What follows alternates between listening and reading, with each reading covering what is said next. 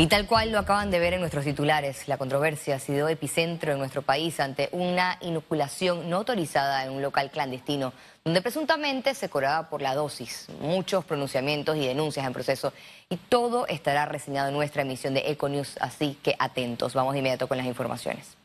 Y precisamente iniciamos con lo más reciente. El ministro de Salud, Luis Francisco Sucre, confirmó que el gobierno no autorizó la importación de vacunas por parte de empresas privadas. Reiteramos que el Ministerio de Salud no ha autorizado hasta este momento la entrada de vacunas de forma privada, ya que no cumplen con los registros sanitarios, por lo que a pesar de haber recibido notas de diferentes orígenes solicitando la autorización, mientras no se cumplan con estos requisitos, no podremos autorizar su venta libre. Más temprano, el ministro de Salud presentó en la Procuraduría de la Nación la denuncia por este hecho.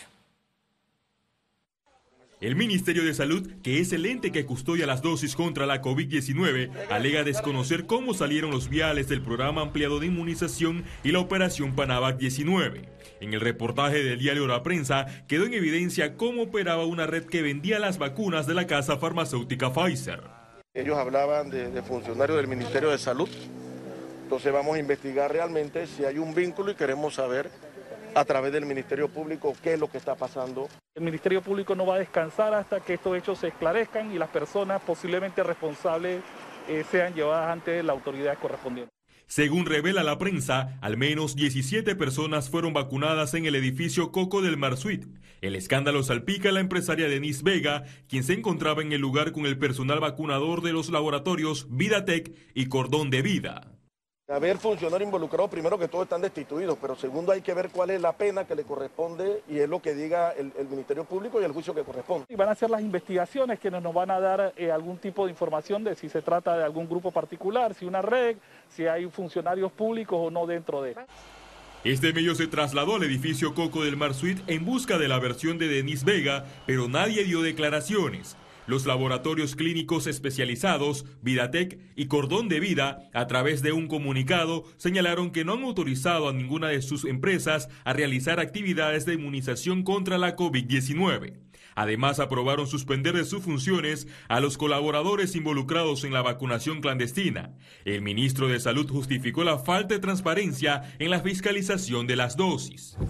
Nosotros, el gobierno nacional, no puede controlar 9 millones de dosis que estamos comprando y que se distribuyen a nivel nacional para que el ministro, viceministra o algún otro funcionario de, del gobierno de alta jerarquía estén dándole vigilancia a cada uno. El Ministerio de Salud no descartó que se trate de una estafa o dosis importadas de forma ilegal.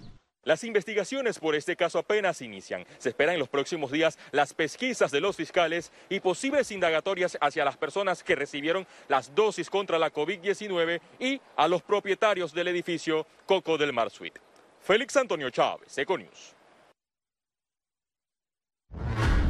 Y seguimos con el mismo tema, ya que la Fiscalía Anticorrupción allanó los locales donde se realizó esta inmunización no autorizada.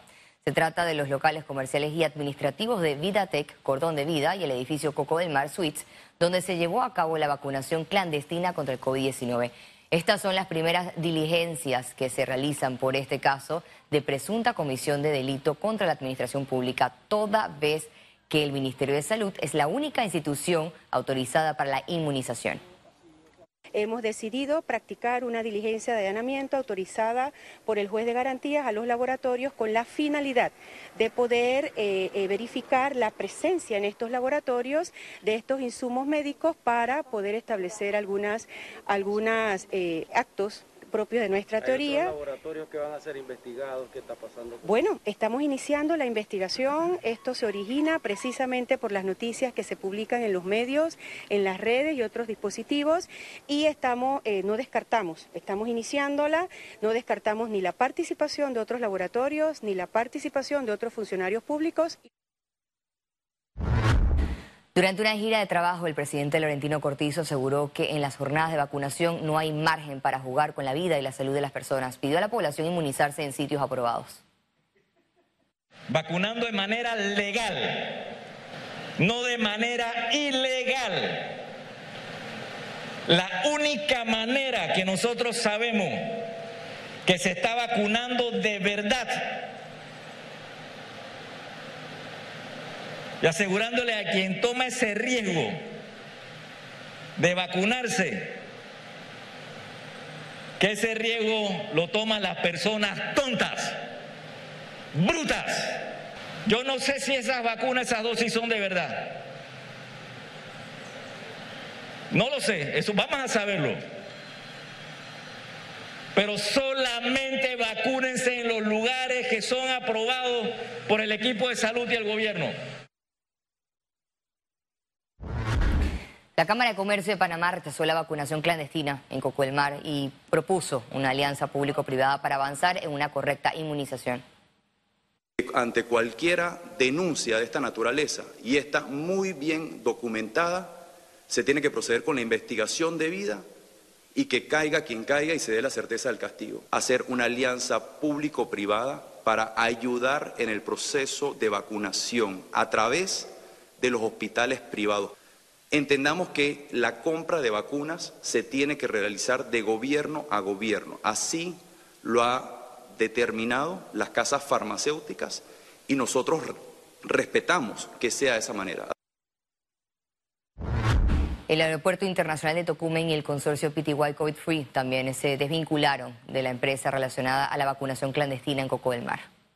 En un comunicado, Tocumen S.A. aclaró que las empresas mencionadas en informes periodísticos sobre administración no autorizada de vacunas contra el COVID-19 no mantienen relación comercial con la empresa. Detallaron que no son parte del consorcio que ofrece el servicio de pruebas de COVID-19 en la terminal aérea.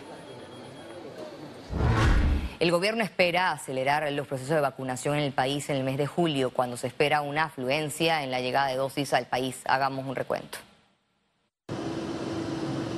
Este martes, Panamá recibió el decimoctavo lote de vacunas, más de 40.000 dosis de Pfizer. La vacunación de Pfizer está destinada para los adultos mayores de 60 años de todo el país, por eso que las que llegan hoy van a ser destinadas para esta población en los circuitos 4.1 y 4.2 y 3.2. Y la vacunación de AstraZeneca es para voluntarios mayores de 30 años, pueden ser también personas crónicas, pueden colocarse esta vacuna. El plan de vacunación del gobierno nacional aseguró a través del sistema COVAX y a través de compras directas más de 9.2 millones de dosis por un monto total de 100 millones 206 mil 805 dólares. El Ministerio de Salud aprobó el uso de las vacunas de Pfizer, AstraZeneca, Sputnik 5 y Sinovac, un portafolio de cuatro vacunas. A la fecha, sin embargo, solo dos están en circulación luego de que el gobierno optara por no proceder con las compras de vacunas chinas y rusas. Se espera que en el mes de julio el gobierno de Estados Unidos done un número aún indeterminado de vacunas al país. Tras los retrasos iniciales de las entregas de las Naciones Unidas, Panamá recibirá 1.222.000 dosis del sistema COVAX, de las cuales ya se han recibido 314.400 dosis de AstraZeneca. El restante serán dosis de Pfizer.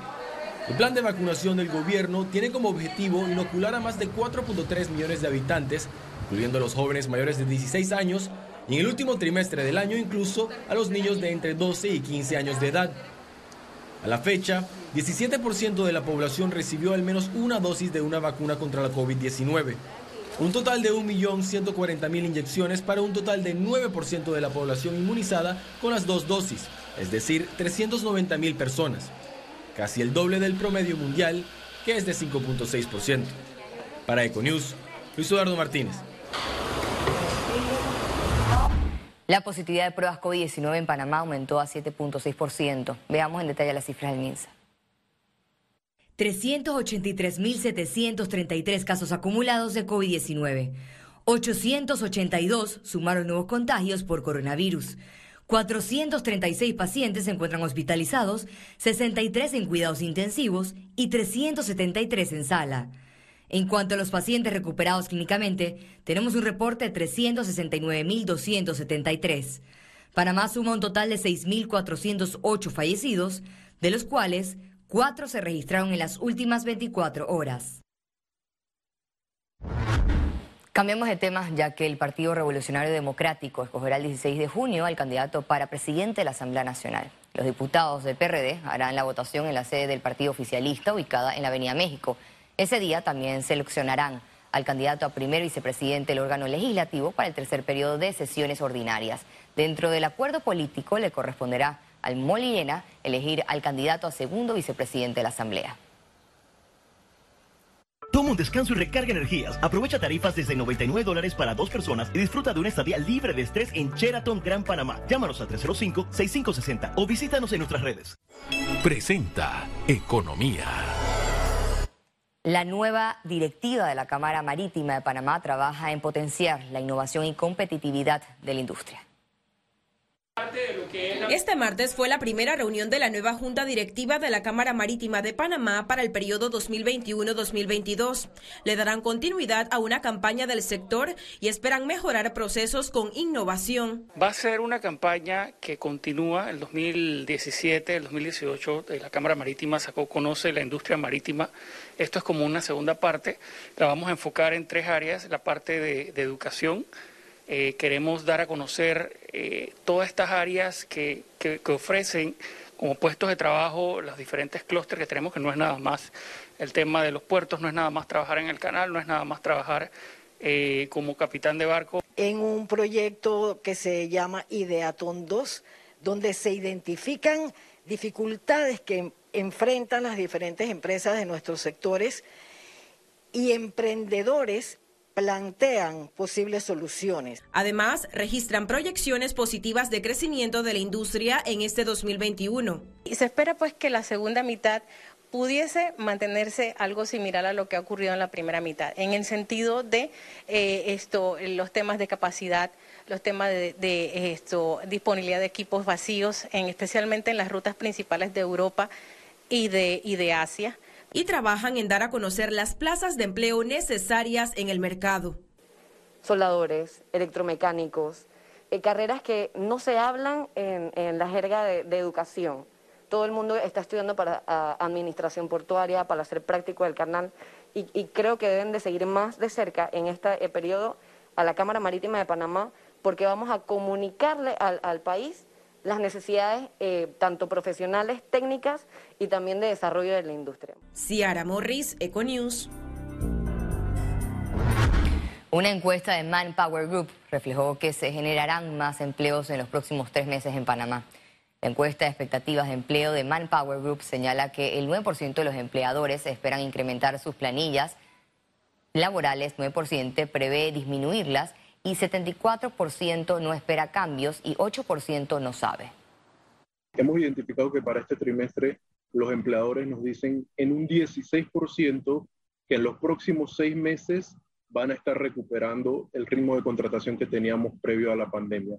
Eso es una noticia muy positiva y que vemos como muy alentadora.